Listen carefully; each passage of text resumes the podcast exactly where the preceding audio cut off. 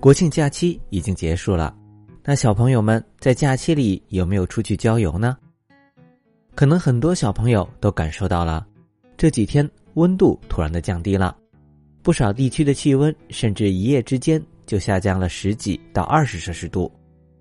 今天就是二十四节气中的寒露了，寒露的名字中有一个“寒”字，听起来就比上个月的白露冷了许多。上月初白露节气的名字，是因为天气转凉，早晨会出现露珠，而现在的气温更低了，寒露寒露，遍地冷露，不少地区现在的天气也都透着几分寒冷了。小朋友上学之后。一年会有两个长假期，分别是夏天的暑假和冬天的寒假。中文中“寒”字的意思，就是跟暑相对的，暑代表着夏天的热，而寒就是冬天的冷了。最早的金文中的“寒”字是由三部分组成的，表示房子的宝盖头，有一个人，还有四个草。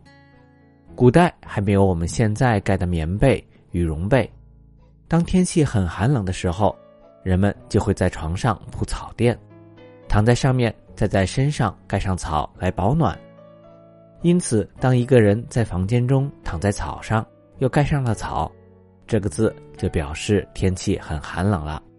在二十四节气中，寒和暑也是相对的，夏天有小暑大暑，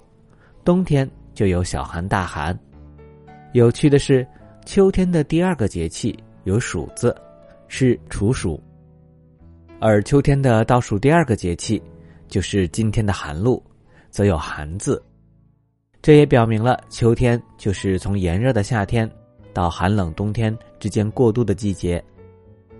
寒露和前面的白露节气相隔一个月的时间，除了名字有对应外，它们第一个典型的物候。也是相似的，白露的一候是鸿雁来，而寒露的一候则是鸿雁来宾，就多了一个宾客的宾字。对于这个宾字，古人有着不同的解释。不过现在的主流观点则认为，古人在白露和寒露的时候会观察到两次大雁的迁徙，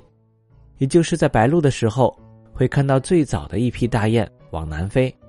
而一个月之后到了寒露。则看到了后面的一批大雁往南飞，在古代我们通常称先至为主，后至为宾，所以后面的一批等到寒露时候才南飞的大雁就是宾了。而寒露的二候则是却入大水为蛤。如果只从字面上来看，意思就是雀鸟会在这个时候飞入大海变成蛤蜊。当然，这样的解释，相信小朋友们也是觉得不对的。关于这句有着几种不同的解读，有人认为这是一个传说想象，因为蛤蜊贝壳上的花纹颜色和雀鸟有些相似，而天气越来越寒冷，雀鸟越来越少，所以就把大海中变多的蛤蜊说成是雀鸟变成的了。也有人认为这里的雀说的并不是自然界的小鸟，而是天上的星星，也就是古代二十八星宿中。南方朱雀气宿的运行变化，这也有一定的道理，因为古代人们是靠天上星座的方位变化来确定季节和节气的。三后是菊有黄华，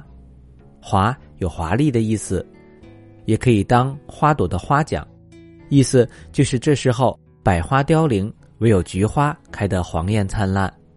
现在的菊花有很多品种。一年四季，我们都有可能看到菊花盛开。不过，古代那时候常见的菊花品种比较喜凉耐寒，因此会在深秋的时候竞相绽放。在这个树叶都开始枯萎掉落的季节，耀眼的菊花就显得格外夺目了。而现在的很多地方也会在秋天举行各种菊花的花卉展览。如果你的身边有，不妨也去观赏一下各种漂亮的菊花，看看你最喜欢哪种。寒露是二十四节气中最早出现“寒”字的节气，唐代大诗人白居易也曾经在诗中写过：“袅袅凉风动，凄凄寒露零。”寒露之后，降温会变得更加频繁，还经常会出现突然降温之后，气温又会小幅度回升，这种冷暖多变的情况。根据中央气象台的预报，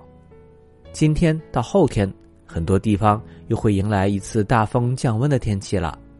华北、东北的一些地方还会有雨雪天气，小朋友们一定要记得多关注气象预报，及时调整自己穿衣的多少哦。